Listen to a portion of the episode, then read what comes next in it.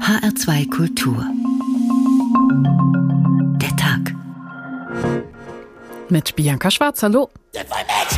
Leicht wässrig, holzig, süßlich. Wie Milch schmeckt das jedenfalls nicht. Du trinkst Whisky, er trinkt Bier.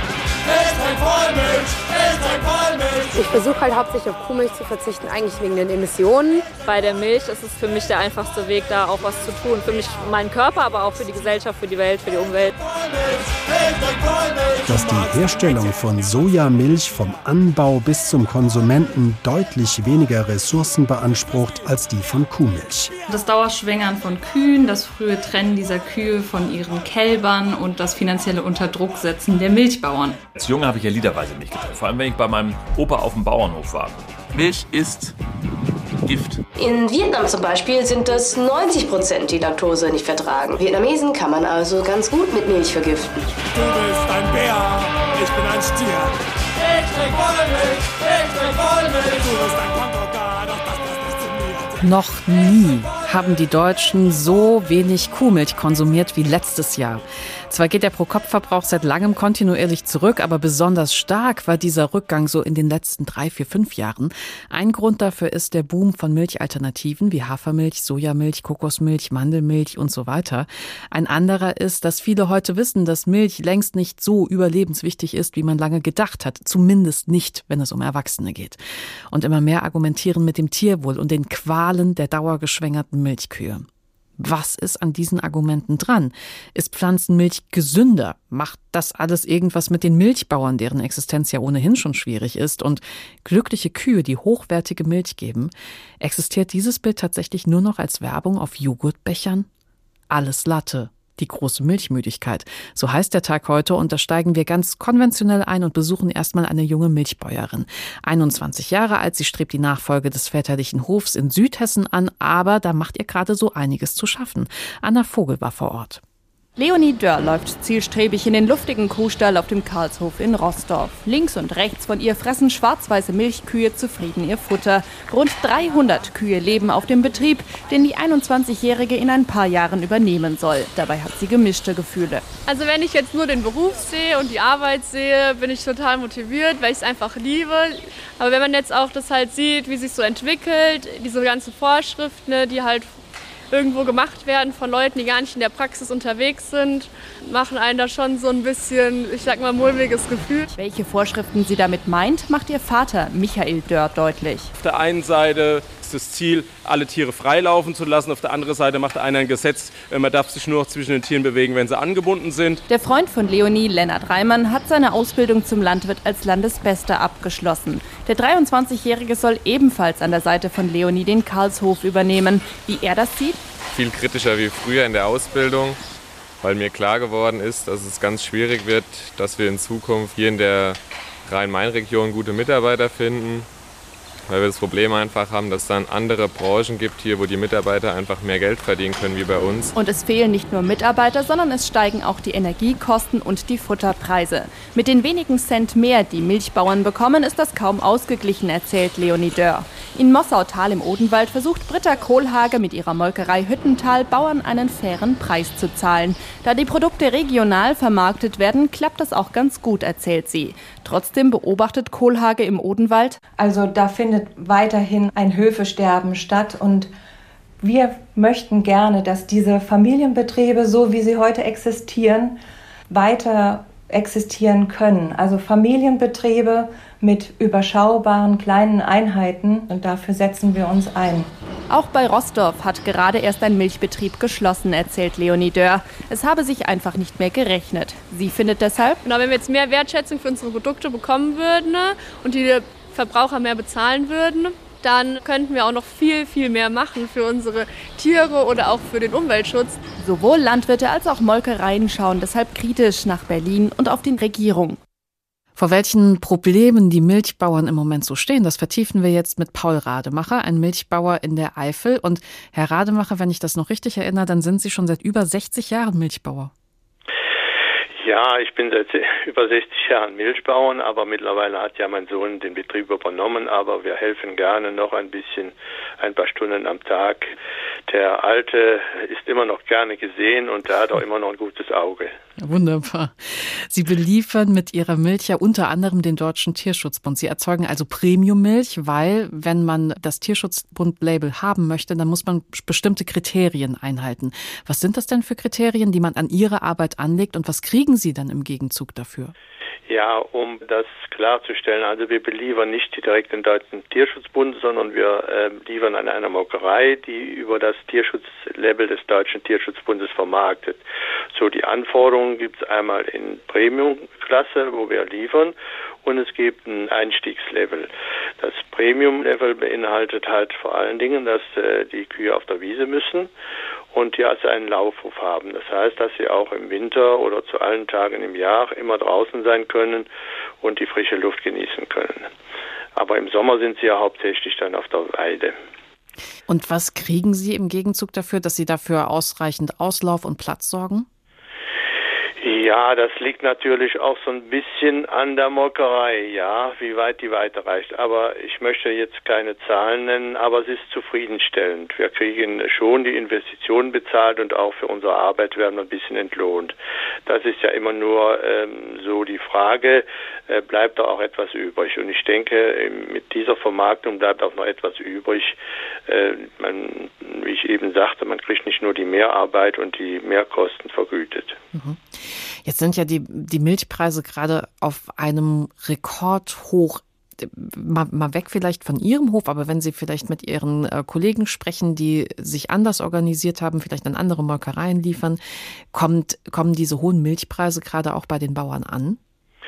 Ja, es kommt mit Verzögerung an und die Frage ist, äh, wie weit geht's hoch? Das Problem sind ja die Kosten oder ist die Kostenseite, die auch für die Betriebe explodieren äh, oder explodiert sind teilweise. Wir haben mit doppelten Futterkosten zu rechnen. Wir haben mit äh, drei bis vierfachen Düngerkosten zu rechnen. Und äh, das ist ja die Frage, ob die, der Mehrerlös diese Kosten aufhängt. Das wird die Zukunft zeigen, das wissen wir auch in unserem Betrieb noch nicht. Das werden wir jetzt im Herbst feststellen, wie es aussieht.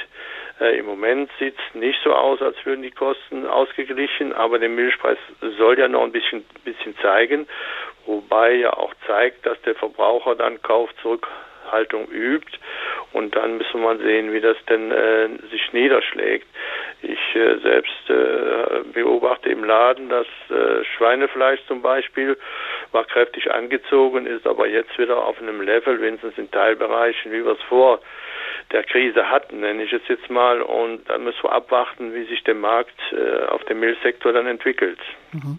Wenn, wenn über die Milch gesprochen wird ähm, in den Medien, dann geht es ja oft auch um schlechte Tierhaltung, schlechtes Futter. Das sind ja manchmal so Sachen, die medial diskutiert werden. Aus Ihrer Sicht, wann ist Milch eine gute Milch?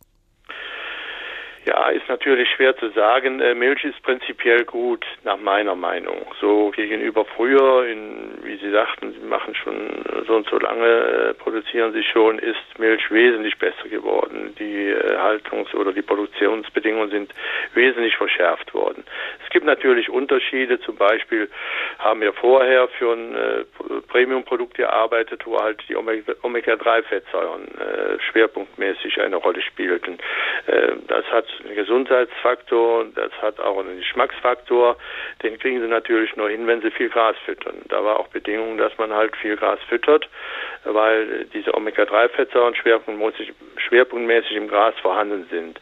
So, dann gibt es natürlich, ich sag mal, die No-Milch oder, oder die, nenne ich jetzt mal die normale Produktion. Ähm, ja, aber die wird ja auch benötigt, denn wir machen ja auch viel Käse. 50 Prozent der Milch geht ja schon in Käse. Dann geht's ja auch äh, mit, mit Pulver und äh, Butter los. Pulver wird ja auch schwerpunktmäßig exportiert. Dann wird es ja nicht so die große Rolle spielen, meiner Meinung nach, äh, wo die Milch jetzt herkommt, nenne ich es jetzt mal.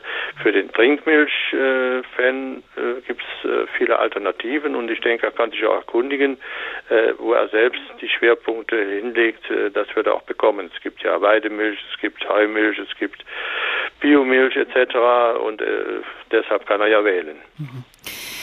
Herr Rademacher, lassen Sie uns doch mal noch träumen, so zum Abschluss. Also was, was wären so die Utopie Ihres, Ihres Berufsbilds, wenn Sie sich was wünschen könnten vom Landwirtschaftsminister Cem Özdemir? Was, was würden, was wäre es denn? Ich würde mir wünschen, dass wir eine sachliche Diskussion führen können. Wenn ich die Diskussion manchmal verfolge, ist sie leider äh, sehr äh, emotional geprägt und äh, sachlich unkorrekt. Äh, also ich würde mir doch mal wünschen, dass wir endlich mal auch eine vernünftige Diskussion zum Beispiel über Fleischkonsum, über äh, Klimakiller Kuh und sowas, äh, das ist alles für mich sehr einseitig. Da wünsche ich mir äh, doch eine sachliche Diskussion. Die Kuh äh, ist ja auch, das muss man sehen, ein Abfallentsorger nenne ich es jetzt mal oder Verwerter. Grünland kriegen sie sonst kaum verwertet und wir haben zwei Drittel der Flächen auf der Erde als Grünland. Auch das muss man sich mal vorstellen. Auch ein Drittel der Flächen sind nur Grünland in Deutschland, anders kaum nutzbar. Äh, dann muss man überlegen, äh, wie kriegen wir das hin. Und mit dem Fleischkonsum verhält es sich ganz äh, ähnlich. Wir müssen ja auch gegenrechnen. Was, wenn die Kuh oder das Schwein hier Fleisch produziert, wovon äh, ernährt sie sich? Was passiert damit? Und da wünsche ich mir einfach eine sachlichere Diskussion. Paul Rademacher ist Milchbauer aus der Eifel, vielen Dank. Und Johannes Scherer ist Comedian aus Hessen. Oder Milch. Plötzlich wimmelt's bei der Milch, also es gibt plötzlich Milch, Weidemilch, Heumilch, Heumilch, Milch aus getrocknetem Gras, was soll das sein? Und meine Lieblingsmilch ist die Landmilch. Und da hört, also da, die kaufe ich auch selbst. Also da muss ich sagen, das ist mir sehr, sehr wichtig. Landmilch, das ist toll. Es ist mir wichtig, dass die Kuh, die meine Milch gegeben hat, dass die auf dem Land lebt. Und nicht in der Stadt. Ich, na.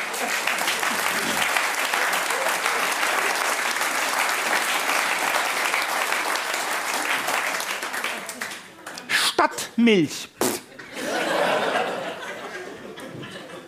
Ich schmeck das. Ich schmeck den Unterschied. Wenn so eine Kuh den ganzen Tag in der Stadt abhängt und nur das Grün aus der Botstauritze frisst, ich schmeck das. Hallo, ich wohne in Frankfurt, viele Kühe im Bahnhofsviertel, die nehmen Drogen, was weiß dann ich? Dann kriege ich eine Ecstasy-Laktose-Intoleranz, das möchte ich nicht. Johannes Scherer, ein Comedian aus Frankfurt über die hiesigen, weltweit bekannten Stadtkühe. Alles Latte?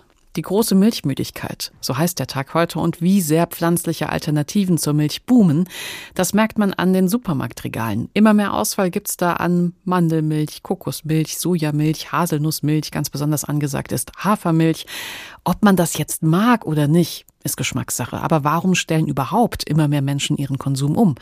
Alexander Schmidt hat sich mal umgehört zur Pflanzenmilch und er hat die Frage gestellt, Warum ist sie bei den Verbrauchern nur so gefragt? Ich versuche halt hauptsächlich auf Kuhmilch zu verzichten, eigentlich wegen den Emissionen. Bei der Milch ist es so, dass man überhaupt nicht den Alltag beeinträchtigt. Und deswegen ist es so für mich der einfachste Weg, da auch was zu tun. Für mich, meinen Körper, aber auch für die Gesellschaft, für die Welt, für die Umwelt. Für den Körper, für die Umwelt, Gesundheit und Nachhaltigkeit sind zwei Gründe, die viele Menschen zu Milchalternativen treiben. Auch das Tierwohl wird immer wieder genannt. 224 Millionen Liter Milchalternativen sind im vergangenen Jahr in Deutschland verkauft worden. Tendenz stark steigend. Sie kommen inzwischen auf einen Marktanteil von rund 10 Prozent. Besonders gefragt hierzulande ist Hafermilch oder genauer gesagt Haferdrink, wie er in der EU genannt werden muss. Das hat auch Eintracht-Keeper Kevin Trapp erkannt, der mit seinem Partner Alexander Schiffel Haferdrinks vertreibt unter der Marke Oatmilk. Bei mir ist es natürlich so, dass ich äh, durch meinen Beruf eben auch viel auf Ernährung achte, was ist gut für mich oder für meinen Körper und natürlich auch viele Dinge ausprobiert habe. Äh, und wir uns am Ende eigentlich alle einig waren, dass äh, der Haferdrink dann am Ende das sein soll. In den Kaffeehäusern und Bars ist Hafer die klare Nummer eins unter den Milchalternativen, besonders die sogenannte Barista-Variante. Kevin Trapp sagt, es passt natürlich perfekt in den Kaffee, also es lässt sich super aufschäumen, der Schaum ist äh, beständig, also äh, verschwindet nicht direkt wieder. Das heißt, du kannst eine schöne Latteart damit machen. In den Supermärkten gibt es inzwischen eine große Vielzahl an Milchalternativen und die Kunden kaufen, sagt Tanja Zimmer, die für die Produktentwicklung bei Alnatura zuständig ist. Wir sehen gerade den richtigen Nachfragesog, vor allem bei unseren Haferprodukten. Da gibt es Natur, Calcium, Schoko, Mandel, Hanf. Es gibt alle möglichen Zutaten, die man auch zum Hafer dazu tun kann. Larissa Lippert, die als Einkäuferin bei Teegut arbeitet, sagt, sagt, den ersten deutlichen Anstieg konnte man in 2019 erkennen und die Corona-Pandemie trägt ab März 2020 zu einem weiteren Wachstum bei. Wie reagieren die Händler auf die gestiegene Nachfrage? Kaufen Sie einfach größere Mengen ein? Nehmen Sie mehr Marken, vielleicht auch eigene ins Sortiment auf? Alnatura Produktentwicklerin Tanja Zimmer. Wir haben unter der Marke Alnatura inzwischen schon 18 verschiedene Milchersatzgetränke. Das ist echt richtig viel. Wichtig ist für uns vor allem, dass wir die hohe Nachfrage kontinuierlich bedienen können. Bei Teegut sagt Einkäuferin Larissa Lippert, suche man stets auch neue Lieferanten und denke zunehmend auch an eigene Marken. Wo kommen all die Rohstoffe für die Milchalternativen her? Alnatura setzt bei ihnen ganz auf den heimischen Markt, sagt Tanja Zimmer. Alle unsere Getreidedrinks, alle Reisdrinks und Nussdrinks werden von spezialisierten Bioherstellern ausschließlich in Deutschland produziert. Es freut uns wirklich sehr, dass wir da ähm, mit sehr langjährigen Partnern echt toll und eng zusammenarbeiten und da nicht ins Ausland gehen müssen. Beide, das sei auch erwähnt, liefern ihre Hafer-, Soja- oder Mandeldrinks bislang nur im Tetrapack. Über eine Lösung in der Glasflasche denkt zumindest die Handelskette Alnatura aus Darmstadt nach. Alles Latte, die große Milchmüdigkeit, so heißt der Tag heute.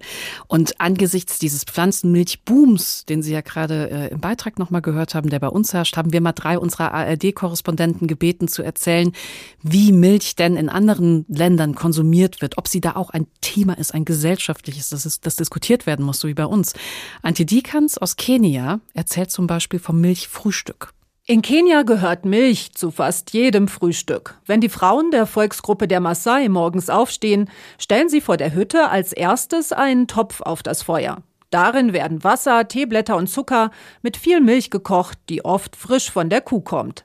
Jeder trinkt eine Tasse, auch die Kinder, bevor sie in die Schule gehen. Der Tee mit Milch muss genug Energie bis zum Mittagessen liefern. Auch in den ärmeren Vierteln der Hauptstadt Nairobi ersetzt der Trank oft eine volle Mahlzeit. Gerade jetzt, wo wegen des Kriegs in der Ukraine die Preise für Grundnahrungsmittel in Kenia deutlich angezogen haben. Allerdings war auch Milch in vielen Regionen zuletzt Mangelware. In weiten Teilen des Landes herrscht eine Dürre, es fehlt das Futter für das Vieh und ganze Herden sind schon verendet. Um die Preise für Milch zu reduzieren, haben sich in Kenias kleinen und größeren Städten Automaten etabliert. Die Milch kann direkt in mitgebrachte Gefäße abgefüllt und bezahlt werden. Das spart Verpackung und schont die Umwelt. Ganz anders als in Kenia sieht es mit der Akzeptanz von Kuhmilch in den USA aus, meint Katharina Wilhelm. Also wenn ich bei meinem Lieblingscafé in Los Angeles äh, bin, dann staune ich schon mal über die Auswahl an Milch und Milchalternativen. Bis zu zehn verschiedenen Arten kann man da nämlich bestellen. Hafer natürlich ist dabei, Mandel, Soja oder auch mal eine Mischung aus beidem. Und normale Milch gibt's dann auch noch irgendwo. Dass Milchalternativen hier das neue Normal sind, das merkt man vor allem an der Frage des Barista, welche Milch man denn gerne will. Denn Kuhmilch gilt hier nicht mehr als der Standard. Und man merkt es natürlich auch, weil die Supermärkte voll davon sind.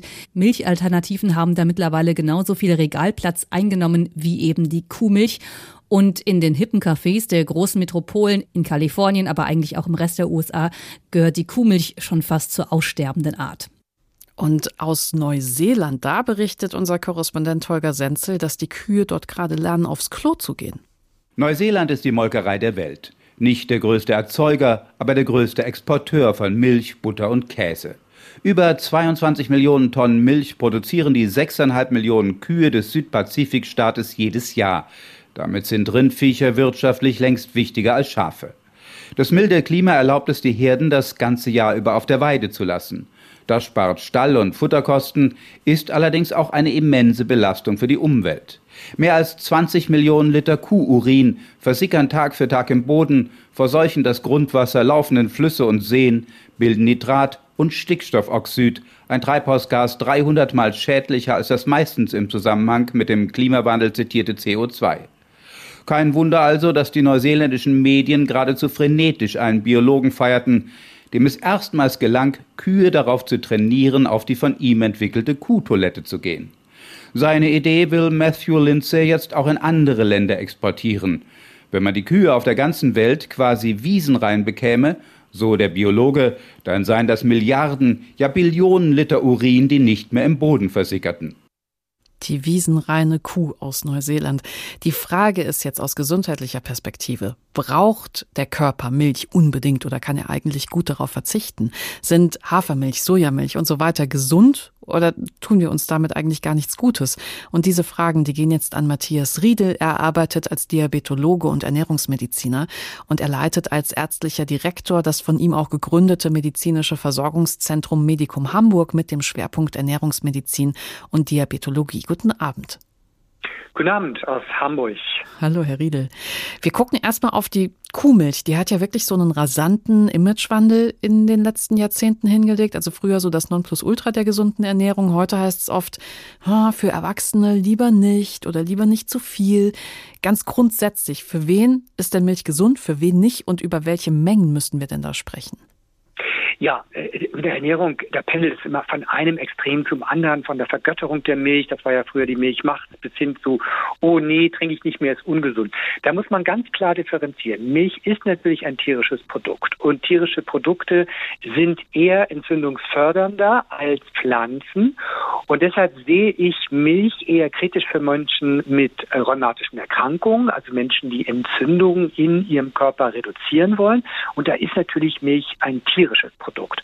Auf der anderen Seite ist Milch natürlich auch ein gesundes Lebensmittel und in den Studien fällt Milch überhaupt nicht auf durch negative Wirkung, wenn man es in normaler Dosierung nimmt. Das sind so bis zu zwei Gläser am Tag.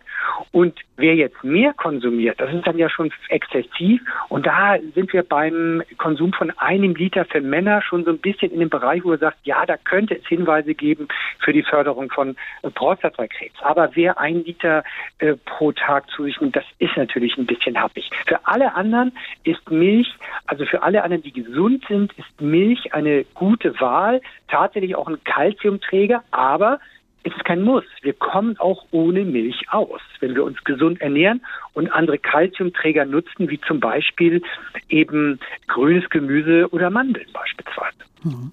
So wie Sie das jetzt aber erklärt haben, da geht es tatsächlich um Milch, die ich trinken möchte. Also wir sprechen jetzt nicht über Quark, Joghurt und äh, Käse. Ja, da muss man äh, differenzieren. Also wenn ich jetzt Milch veredel durch Fermentation, dann äh, sprechen wir ja von Joghurt oder oder Kefir und das ist halt immer noch eine Nummer anders. Da muss man ganz klar sagen, das ist eindeutig gesund. Das ist für alle eindeutig gesund, weil es die Darmflora auch noch unterstützt, die unter unserer unserer westlichen Ernährung eben schon sehr sehr leidet. Das ist sozusagen veredelte Milch. Das empfehle ich jedem auch äh, täglich zu essen. Ist kein Muss, aber es ist eine gesunde Empfehlung.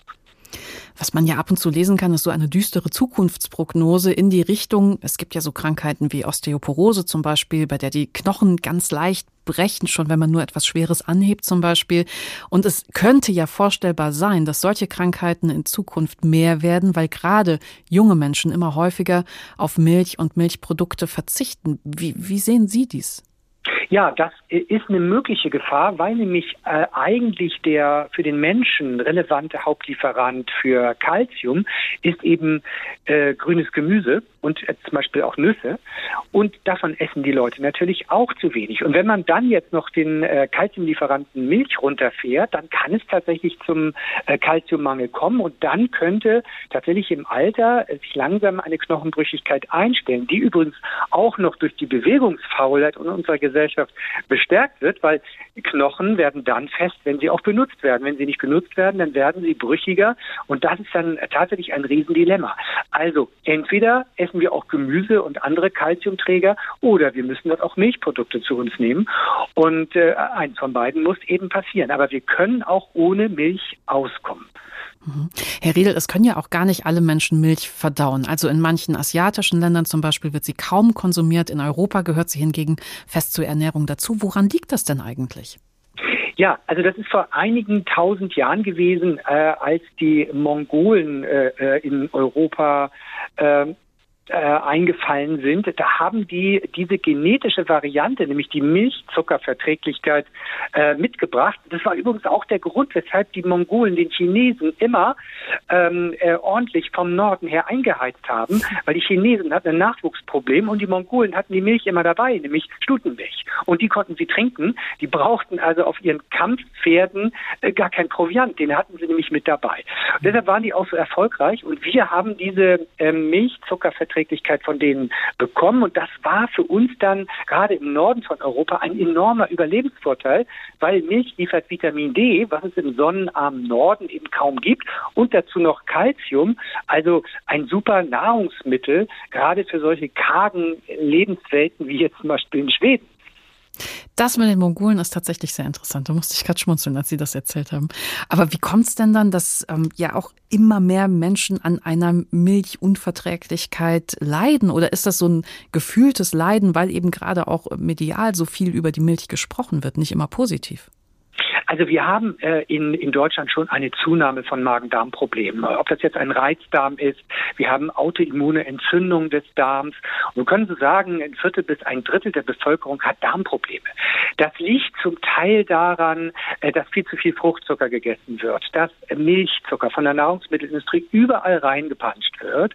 Und das kann natürlich dann auch zu einer Überlastung mit Milchzucker führen. Und dann ist auch unsere Milchtoleranz eventuell auch überschritten.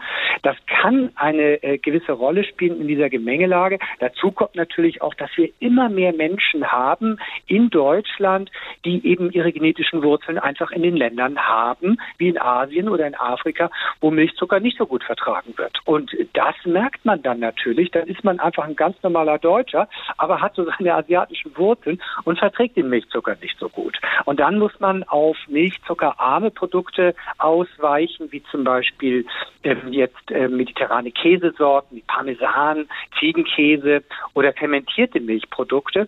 Und dann kriegt man das wieder in den Griff.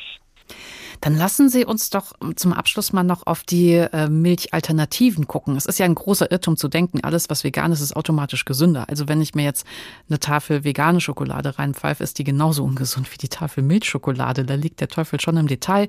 Aber jetzt mit Blick auf, in Deutschland die beliebtesten Pflanzengetränke, Hafermilch, Sojamilch, tue ich mir damit was Gutes? Ja, also wenn ich sonst auch ein strikter Kritiker von Fertigprodukten und von äh, industriell verarbeiteten Lebensmitteln bin, ähm, das gilt jetzt für die Pflanzenmilch nicht. Die können wir als gesunde Alternativen schon verwenden, insbesondere für die, die eine Milchzuckerunverträglichkeiten haben auf der einen Seite und die, die unter einer vermehrten stillen Entzündung leiden. Und das sind eben Menschen, wie ich schon vorhin sagte, die Räume haben, äh, die entzündliche Erkrankungen haben, entzündliche Darmerkrankungen und ähm, zum Beispiel auch ein Fersensporn ist auch eine entzündlich bedingte Erkrankung. Und da sollte man mit tierischen Produkten generell vorsichtiger sein. Ob man das jetzt bei der Milch einspart, ist so, so eine Sache. Aber es ist eine Möglichkeit, Milch durch Pflanzenmilchen zu ersetzen, den ich mich als Ernährungsmediziner nicht entgegenstelle. Hm. Und Herr Riedel, Sie haben auch gesagt, der Körper braucht die Milch nicht unbedingt, wenn wir uns vernünftig ernähren. Vielleicht zum Abschluss noch so eine Faustregel, falls Sie sowas parat haben sollten. Was muss ich denn Tag für Tag konsumieren, wenn ich sage, okay, ich möchte, sei es jetzt aus gesundheitlichen oder sei es aus Gründen des Tierwohls, auf Milch und Milchprodukte verzichten?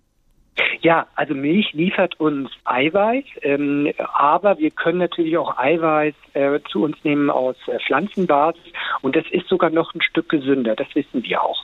Und das Kalzium, ähm, viele denken immer, also ohne Milch kriege ich schlappe Knochen, aber die, die, die ganze Welt überwiegend, wir sind ja in Europa nur ein ganz kleiner Teil, mhm. ähm, die ernährt sich eben gemüsereicher und dieses Gemüse, gerade das grüne Gemüse, aber auch Nüsse, liefern eben wertvolles Kalzium und das reicht völlig aus. Also, Gemüse ist sowieso unser Hauptnahrungsmittel und deshalb braucht man keine Angst zu haben, dass man einen Kalziummangel erleidet, wenn man ausreichend Gemüse isst. Und da spreche ich jetzt mal ganz klar eine Zahl aus. 500 Gramm Gemüse am Tag muss es schon sein. Und äh, dann braucht man sich keine Sorgen zu haben, äh, braucht man keine Sorgen zu haben, wenn man auf die Milch verzichtet. Matthias Riedel, er arbeitet als Diabetologe und Ernährungsmediziner unter anderem am Medikum Hamburg. Ganz herzlichen Dank für Ihre Zeit. Ja, und der Comedian Kurt Krömer, der kann sich wunderbar aufregen über alles Mögliche, insbesondere über Kaffee mit Milch. So, was wollte ich noch? Ach ja, Starbucks. ein Scheißladen. Die haben die ganze Kaffeekultur kaputt gemacht. Ja, wenn wir hier fertig sind mit der Veranstaltung, geht in die Stadt. Wenn er einen Starbucks-Laden seht, kackt er den vor die Tür. Ja. Das, ey, Leute, ich, ich trinke, ich trinke seit 20 Jahren trinke Kaffee. Ja, das ist ganz einfach. Kaffee, Kuhmilch rein, fertig ist die Laube. Kaffee mit Milch. Dafür brauchst du heute ein abgeschlossenes Studium. Ja, guten Tag, äh, ein Kaffee mit Milch. Ja, äh, Sie sind gut. Laktosefreie Milch? Ist mir scheißegal. Meinetwegen kann Atomstrom damit drin sein. Mensch, ist doch kein Hexenwerk. Du nimmst Kaffeepulver, heiß Wasser drauf, dann tröppelt das den Pott runter, fertig ist die Laube. Dann machst du Milch rein und dann hast du einen Kaffee mit Milch. Und jetzt mach hin, sonst weg, Akro. Kurt Krömer, der würde sich eventuell auch aufregen über die neuseeländischen Kühe, von denen wir gerade gehört haben, die lernen zur Toilette zu gehen. Für die Böden wäre das natürlich der absolute Wahnsinn. Im positivsten Sinne. Was der Milchkonsum mit dem Klima macht, das besprechen wir jetzt mit Benjamin Budirski. Er arbeitet am Potsdam Institut für Klimafolgenforschung als Senior Researcher in der Forschungsabteilung Klimaresilienz und seine Forschung beschäftigt sich mit den Langzeittrends des globalen Ernährungssystems. Guten Abend. Guten Abend. Matacheles, wie schädlich ist die Milchwirtschaft tatsächlich fürs Klima? Also alle tierischen Produkte, auch die Milch, äh, verursachen ein Vielfaches an Treibhausgasemissionen wie pflanzliche Produkte. Und meist trinken wir ja die Milch nicht nur einfach, sondern wir essen auch Käse, also quasi Milch in konzentrierter Form. Und der Grund, warum tierische Produkte mehr Treibhausgase verursachen, ist zuerst einmal, dass die Tiere ja auch gefüttert werden müssen. Und natürlich nicht alle Kalorien, die man dem Tier füttert, kann es dann auch in tierische Kalorien umsetzen. Also man muss mehr füttern, als das Tier an tierischen Produkten produziert. Und zwar ist die Umwandlung von Futter in Milch schon relativ effizient, aber eine Kuh muss trotzdem erstmal heranwachsen, bis sie erstmal Milch gibt. Und da wird sie natürlich auch schon gefüttert. Und für dieses Futter, um dieses Futter anzubauen, braucht man Land, äh, man braucht Düngemittel, man braucht auch Weidefläche. Und das sorgt dafür, dass immer mehr Land auch aus abgeholzt wird, um Futtermittel zu produzieren. Ein zweiter Punkt kommt noch dazu. Kühe sind ja spezialisiert darauf, dass sie auch zellulosehaltige Nahrung wie zum Beispiel Gras äh, verwerten können. Diese schwer verdauliche Nahrung, damit sie die aufbrechen können, fermentieren sie das Gras quasi in ihrem Magen wie in so einer Biogasanlage und genau wie bei einer Biogasanlage entsteht dabei auch Methan das allerdings im Unterschied zu einer Biogasanlage nicht aufgefangen wird. Und dieses Methan ist dann eben ein sehr starkes Treibhausgas. Dann lassen Sie uns doch bitte mal auf die pflanzlichen Alternativen gucken. Ne? Das ist natürlich auch stark abhängig davon, wenn es jetzt zum Beispiel Hafermilch ist. Wo wird denn dieser Hafer angebaut? Ist der aus Europa? Ähm, sind die Transportwege kurz? Aber so im ganz groben, wie klimafreundlich sind denn Kokosmilch, Sojamilch, Hafermilch? Also allgemein kann man schon sagen, dass pflanzliche Alternativen um einiges klimafreundlicher sind als die Milch. Bei der Sojamilch kann man sagen, grob nur ein Drittel der Emissionen von Kuhmilch. Bei Käse ist dann die Frage, was ist jetzt das pflanzliche Substitut? Da gibt es ja noch kein so gutes. Aber wenn man es jetzt zum Beispiel mit Tofu vergleicht, dann hätte man vier bis fünfmal so viele Emissionen für den Käse als für dieselbe Menge an Protein in Form von Tofu. Die Abkehr von der Milch ist ja momentan noch eher so ein westeuropäischer Trend. Also Deutschland liegt da ganz vorne, die Niederlande auch noch. Global betrachtet steigt der Konsum von Milch, von Milchprodukten, auch von Fleisch. Das liegt natürlich auch daran, dass es viele Schwellenländer gibt, die im Moment einen hohen Proteinmangel haben, die versuchen, den Milchkonsum sehr gezielt hochzufahren. Vor dem Hintergrund das heißt, der Schaden fürs Klima langfristig betrachtet wird eher zunehmen, auch wenn bei uns hier der Milchkonsum sinkt. Ja, also da muss man erstmal nochmal einschränken. Es stimmt, der Milchkonsum sinkt in Deutschland, aber er bleibt weiterhin auf einem sehr hohen Niveau. Also wir trinken im Durchschnitt 84 Liter Milch, essen 6 Kilo Butter und 25 Kilo Käse. Und zum Beispiel der Käsekonsum ist in den letzten Jahren sogar leicht gestiegen. Mhm. Aber es stimmt, es tendiert dazu, sagen wir mal, eher zu stagnieren, der, der Milch- und Käsekonsum hier. Global ist er allerdings stark gestiegen. In den letzten zehn Jahren alleine um 20 Prozent weltweit. Zu erwarten ist, dass die Emissionen durchaus auch noch ansteigen werden in der Zukunft stark. Wie könnte man es denn schaffen, die Massentierhaltung, wenn ich jetzt mal speziell darauf gucke, zurückzufahren und diese dauergeschwängerten Milchkühe wenigstens so ein bisschen glücklicher zu machen? Es wird ja oft dieses Konzept Weideprämie genannt. Würde das aus Ihrer Sicht helfen? Für das Tierwohl ist es auf jeden Fall wichtig, dass man die Tierwohlstandards erhöht. Da finde ich es durchaus einen richtigen Ansatz, was jetzt auch gerade diskutiert wird bei der Borchert-Kommission, dass man dann zum Beispiel verschiedene Tierwohlstandards einführt und dann auch Subventionen zahlt dafür, dass, dass eben zum Beispiel höhere Tierwohlstandards dann auch geholfen wird, den Bauern das umzusetzen und die Ställe umzubauen und so weiter.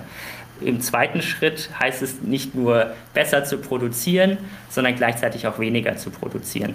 Denn auch wenn das Tierwohl steigt, die Emissionen sinken nicht unbedingt deswegen, wenn das Tierwohl steigt, sondern das ist tatsächlich ein bisschen unabhängig. Tendenziell ist es sogar so, dass eine intensiv gefütterte Kuh eher niedrige Treibhausgasemissionen hat.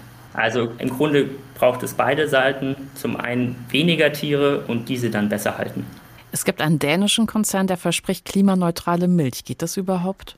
Also direkt geht das nicht. Man kann nicht darauf verzichten, dass die Kühe rülpsen und äh, sie brauchen Futter und sämtliche Nahrungsmittel im Anbau verursachen sie Treibhausgasemissionen, zumindest für die Düngung des Futters. Dabei entsteht Lachgas. Aber was dieser Konzern macht, ist, er, er kompensiert im Grunde die Treibhausgasemissionen, die entstehen. Und damit können sich die Konsumenten dann ein bisschen besser fühlen, wenn sie trotzdem weiter Milch trinken wollen. Also drei Bäume für einen Liter Milch, so in diese Richtung. Genau. Aber Herr Budiski, vor dem Hintergrund jetzt Ihrer Forschung, was würden Sie sich denn wünschen von unserem Agrarminister Cem Özdemir? Welche Ziele sollte er denn für Deutschland verfolgen? Was ist denn aus Ihrer Sicht da nachhaltig an der Stelle? Ja, also ich glaube auf jeden Fall, dass wir langfristig sowohl den Konsum wie die Produktion von Tieren reduzieren müssen.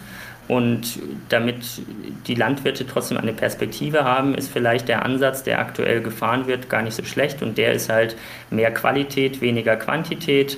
Also über die Tierwohlprämie und ähnliche Sachen versuchen, die, ähm, die Qualität zu erhöhen, damit vielleicht auch die Bereitschaft der Konsumenten mehr zu bezahlen für ein Produkt, was höhere Qualität hat. Auf der anderen Seite müssen aber auch die Tierzahlen runter und dazu müssen dann auch die Konsumenten mitgehen. Und da muss der Staat mehr machen. Aber diese Investition, die lohnt sich auch, zum Beispiel dadurch, dass halt auch die Gesundheitsausgaben, die ja sehr stark von einer gesunden Ernährung abhängen, dass die dann auch fallen würden. Der zweite Punkt, wo man auch als Staat eingreifen könnte, ist, dass man auf der Produktionsseite den Markt korrigiert. Denn bisher ist es so, dass ein umweltfreundlich arbeitender Landwirt einen Wettbewerbsnachteil hat. Denn für die Umweltschäden, die unweigerlich entstehen in der landwirtschaftlichen Produktion, muss bisher nicht bezahlt werden. Das heißt, wenn ich jetzt das Gewässer verschmutze, weil ich zu viel dünge, dann verursacht das Kosten, um dieses Grundwasser wieder zu filtern in den Wasserwerken. Das muss dann jeder von uns zahlen in Form von der Wasserrechnung. Aber es wäre viel sinnvoller, wenn der Landwirt selber und auch der Konsument, der dann vom Landwirt kauft, dafür bezahlen muss, denn dann gäbe es einen Anreiz, weniger zu verschmutzen und es käme nicht zu dieser Wettbewerbsverzerrung. Insofern dort ansetzen, Treibhausgase besteuern, Stickstoffüberschüsse besteuern, das wäre sehr sinnvoll sagt Benjamin Budyrski vom Potsdam Institut für Klimafolgenforschung. Alles Latte? Die große Milchmüdigkeit, so heißt der Tag heute. In Willingen im hessischen Sauerland an der Grenze zu Nordrhein-Westfalen, da befindet sich das Museum, ein Milchmuseum. Carsten Gulke war da. Hanna betritt mit ihrer kleinen Tochter an der Hand den Verkaufsladen, der sich unmittelbar an das Usselner Milchmuseum anschließt. Dort dürfen sich die beiden nun auf einen kleinen Preis freuen, denn schließlich haben sie ja schon eine richtige Wanderung in Sachen Kuh und Milch hinter sich gebracht. Äh, wir sind gestern diesen äh, Milcherlebnisweg gewandert mit der Kuh Helma, haben das Quiz gemacht und jetzt lösen wir quasi das Quiz ein sozusagen. Nun geht es noch zum Besuch in das Milchmuseum. Nur ein paar Treppenstufen tiefer werden Sie bereits erwartet. Genau, das ist so ein bisschen eine Reise in die Vergangenheit von der Milchwirtschaft. Mario Lahme ist für das Marketing im Molkereimuseum zuständig und er ist stolz auf die vielen Objekte, die hier in den vergangenen Jahren zusammengetragen worden sind. Und ähm, hier sieht man einfach, wie das früher so auf den Höfen war. Kleiner Stall, kleine mobile Melkanlagen. Du kannst dich das mal so ein bisschen angucken. Man sieht Kleidung aus Großmutters Zeiten, wie eben äh, Bäuerinnen früher auch oft gekleidet waren. dass man einfach so ein bisschen noch mehr diese Zeitreise hat. Wir haben zum Beispiel äh, einige Zentrifugen stehen, womit man eben den Rahmen von der Magermilch trennt, dass man eben nachher die Trinkmilch hat, den Rahmen für die Butter und für die Sahne hat. Davon haben wir einige da. Davon gibt es sehr kleine für den Haushalt. Wir haben auch größere da, eben für die vorindustrielle Verarbeitung. Ein großes Fass in der Mitte eines der Ausstellungsräume erregt sehr schnell die Aufmerksamkeit der Besucher. Genau, es ist kein Saunafass, sondern das ist unser großes äh, Butterfass. Da ist eben, kommt der Rahmen rein und äh, da wird dann eben so lange gedreht, bis am Ende Butter entsteht. Man kennt das auch von zu Hause, man kann das zu Hause machen, schüttet ein bisschen Sahne in ein Glas, schüttelt das und irgendwann hat man ein Klümpchen Butter. Für Beate Saure, eine Museumsmitarbeiterin, ist besonders der Blick in die Vergangenheit der Milchwirtschaft ein wichtiger Punkt. Ja, damit Sie mal sehen können, wie früher Milch verarbeitet worden ist, was für eine Arbeit das machte, bis man ein Stück Butter hatte oder Sahne und heute selbstverständlich im Supermarkt zu bekommen ist. Es ist eben nicht so, dass die Milch oder die Butter einfach so ins Supermarktregal fällt oder in den Bioladen, sondern dass da wirklich vom Landwirt mit der Kuh bis zum Verarbeiter bei uns in der Molkerei viele Hände daran arbeiten und dass das aufwendig ist, um gut Lebensmittel zu erzeugen. Ergänzt Mario Lame. Hanna und ihre Tochter haben inzwischen ein regelrechtes Highlight der Ausstellung entdeckt. Und hier kann dann der Besucher tatsächlich auch mal selbst Hand anlegen und seine Fähigkeiten beim Melken unter Beweis stellen. Wir haben ja eine Holzkuh stehen, wo man wirklich auch mal sitzen kann und kann melken. Das ist tatsächlich nicht so einfach, man merkt das immer. So ein paar haben den Griff immer relativ schnell drauf, aber die sagen auch immer, oh, das ist aber ganz schön anstrengend an den Fingern. Und äh, dann ist man immer sehr froh, dass heute eben so gut wie ja gar nicht mehr von Hand gemolken wird, sondern dass es dafür Maschinen gibt. Aber das ist immer so eine kleine Herausforderung und äh, da werden die Kinder aber auch häufig sehr ehrgeizig. Geöffnet ist das Mu-Museum in Usseln Dienstag bis Samstag von 10 bis 17 Uhr. Und wer will, der kann auch gleich noch im Museumscafé nebenan den ein oder anderen Schluck Milch oder leckeren Käse verkosten.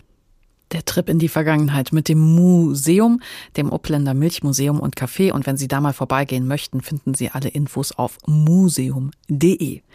Und wir machen jetzt nochmal den Sprung in unsere Gegenwart, wo um die Milch teils ein richtiger Kulturkampf entbrannt ist. Und das äußert sich in so halbwegs absurden Situationen wie der folgenden.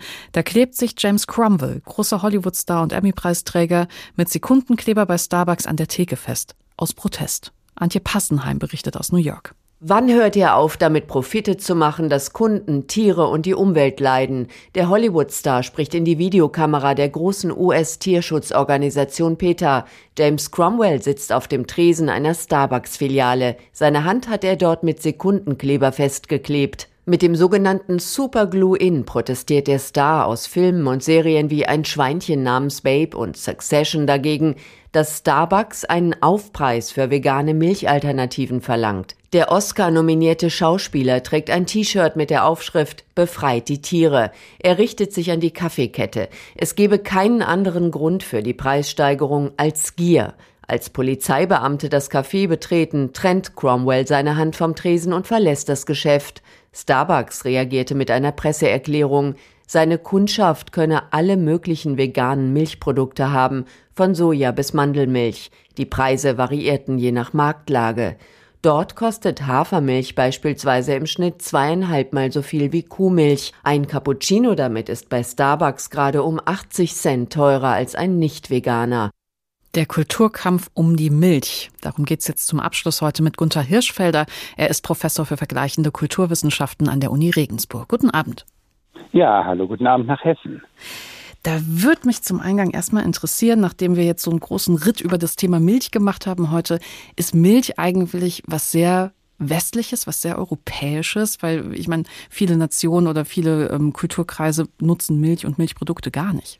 Die Kuhmilch ist eine kulturelle Errungenschaft, die wir seit der neolithischen Revolution haben, seitdem wir in Mitteleuropa vor ungefähr 7500 Jahren Tiere in unseren Nahbereich geholt haben, zu Nutztieren gemacht haben. Seitdem bilden europäische Kultur und Milch ein prima Tandem, was so gut funktioniert hat, dass seitdem erst die Kulturentwicklung und die Menschheitsentwicklung so richtig losgeht.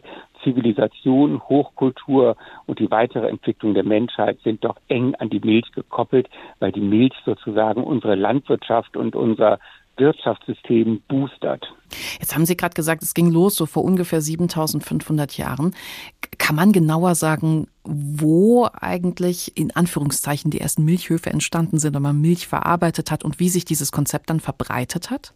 Ja, wir haben schon in den frühen Hochkulturen als ungefähr 4000 Jahre noch vorher ähm, im vorderen Orient, da wo heute Syrien und Irak und Ägypten sind, da haben wir früher diese Verbindung von Ackerbau und Viehzucht. Und da ist ja mit, mit, bei dem Ackerbau sofort die Kuh mit dabei, das Rind mit dabei, weil Ackerbau ohne Rind überhaupt nicht funktioniert. Und das hat sich verbreitet und es ist zu einem globalen Erfolgsmodell geworden.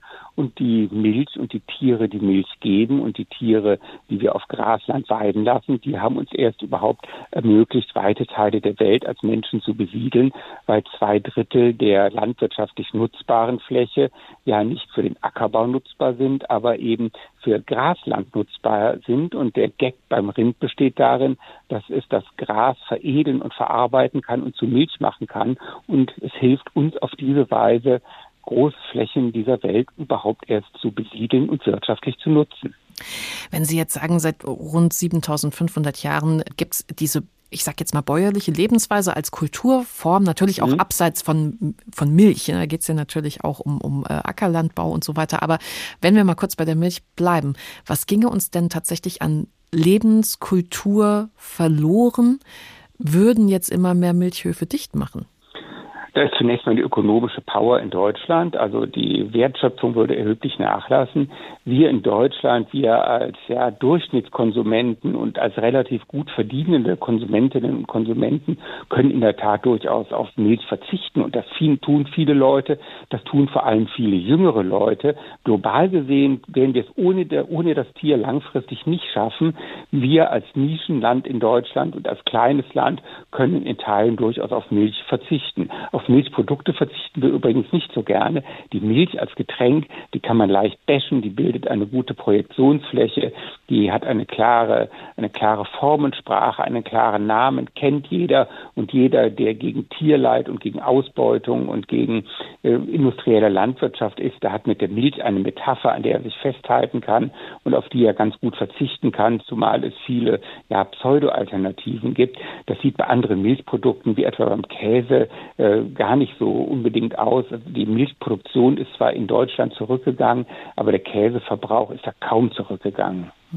Da haben Sie auch gerade noch was anderes gesagt. Also global steigt der Milchverbrauch ja. In Deutschland geht er kontinuierlich zurück. Und so ähnlich können wir das ja auch beim Fleischkonsum beobachten. Global wird immer mehr Fleisch konsumiert.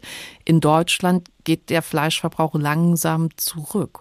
Langsam, also wir sind jetzt äh, von ungefähr 61 Kilo auf 57,8 Kilo pro Kopf und Jahr an Fleisch zurückgegangen. Global steigt der Fleischverbrauch ganz natürlich. Wir haben viele Länder mit einer langanhaltenden Proteinunterversorgung. Die holen jetzt genau das nach, was Deutschland in den 50er und 60er Jahren nachgeholt hat. Wir haben viele afrikanische Länder, die haben jetzt noch eine deutliche Protein- und Fettunterversorgung. Da besteht Nachholbedarf. Bedarf. Und diese Länder wie etwa Äthiopien oder Kenia, die unternehmen erhebliche Anstrengungen, um ihren Fleischverbrauch und auch ihren, Milchkonsum hochzubringen. Und die Milch hat ja in Deutschland im Augenblick einen zweifelhaften Ruf bei vielen. Das sieht in anderen Teilen der, der Welt durchaus anders aus. In China etwa gilt Milch als besonders wertiges und hochwertiges Produkt. Vor allem übrigens, wenn sie aus Deutschland kommt, dann ist sie hochpreisig, fünf Euro der Liter. Und in der arabischen Welt etwa gilt Milch als etwas besonders Reines und Milchspeisen und Sahneprodukte und Sahnetorten und weiße Hochzeitstorten eine ganz exponierte Rolle spielen. Also Deutschland verfolgt hier zusammen vielleicht noch mit den Niederlanden oder der Schweiz einen europäischen und globalen Sonderweg der ja vielleicht aber auch so ein bisschen zeitlich versetzt einfach ist. Also Sie hatten gerade ähm, in dem, was Sie gesagt haben, ganz kurz die 50er, 60er Jahre gestreift und das war ja auch die Zeit, wo in Deutschland, also mehr oder minder unmittelbar nach dem Zweiten Weltkrieg die Milch auch so eine extrem positive Promo erfahren hat. Ne? Also ist wertvoll für Kinder, macht schön, macht müde Männer munter, stärkt die Knochen und so weiter und so fort. Also haben wir da einfach auch verschiedene Zeitebenen, in denen wir auf Deutschland beziehungsweise dann eben, wie Sie es gerade nannten, vielleicht auf Kenia gucken oder andere afrikanische Länder? Ja, genau so ist es. Und wir haben in Deutschland im Augenblick eine kritische Meinung zur Milch, weil wir eben dieses Thema Ethik, äh, Food Ethics, Tierethik, Tierhaltung, Tierleid ganz stark thematisieren. Das ist in anderen Ländern durchaus weniger der Fall. Können Sie sich erklären, warum dieser Kulturkampf hier bei uns in Deutschland, auch in anderen europäischen Ländern, jetzt ausgerechnet um die Milch entbrannt ist? Nicht um die, um die Hühnereier zum Beispiel, ne, könnte man ja auch argumentieren. Es ist ja eine Stellvertreterdiskussion. Die Milch ist sozusagen die Chiffre für das, was in der Landwirtschaft schiefgelaufen ist und sie bildet eine gute Projektionsfläche, die stellvertretend für Systeme stehen, auf deren Rücken sozusagen Diskurse ausgetragen werden. Und das sind eben Milch und Fleisch auf der einen Seite und dann bestimmte Obst- oder Gemüsesorten auf der anderen Seite. Wir führen Diskussionen über Weltverbesserung oder Körperoptimierung und reduzieren das auf ja, argentinische Rotgarnelen oder auf Milch oder auf vegane Burger und so weiter. Inwiefern passt dieser Wandel aber denn doch in unsere Zeit? Er passt in unsere Zeit, weil viele Menschen völlig zu Recht Angst haben vor einer Welt, die wir nicht mehr handeln können, vor Böden, die ausgelaugt sind, vor Tieren, die zu viel leiden, vor negativen Formen von Massentierhaltung, vor Klimawandel und so weiter. Natürlich müssen wir was tun. Da verwechseln wir manchmal was. Wir glauben, wir retten die Welt, wenn wir die Kuh aus Kurhessen verbannen. Dem ist aber nicht so. Die Kuh gehört nach Kurhessen und in anderen Teilen der Welt funktioniert das eben überhaupt nicht so gut. Wenn ich mir heute moderne Ställe im Wüstenstaat Katar am Persischen Golf anschaue, wo mit niederländischer Technik eine Massentierhaltung aufgebaut wird, wo 4000 Kühe in einem Stall sind, hochklimatisiert, hochtechnisch. Da sind das Formen, die gar nicht langfristig funktionieren können. Aber in die deutschen Mittelgebirge und nach Hessen passt die Kuh bis zu einem gewissen Maß ganz gut. Natürlich haben wir Gebiete in Deutschland, wo wir eine Güteproblematik haben, aber wir haben eben auch Gebiete, wo viel dafür spricht, eine nachhaltige und vernünftige Rinderhaltung so einzusetzen, dass wir ja, in, in Kreislaufläufen wirtschaften, dass wir nachhaltig sind und dass wir gesund bleiben und dass wir regional erzeugte gute Lebensmittel bekommen. Und ich glaube, da muss man im Diskurs äh, differenzieren. Wir müssen aber auch die Ängste derjenigen wahrnehmen, die sagen, wir wollen auch wenn wir mal äh, alt älter sind, in 20, 30 Jahren immer noch auf dieser Welt leben können. Das ist doch klar. Und deshalb brauchen wir unaufgeregten Dialog und nicht äh, Schlagworte, die in Skandalisierungen münden. Gunther Hirschfelder ist Professor für vergleichende Kulturwissenschaft an der Uni Regensburg.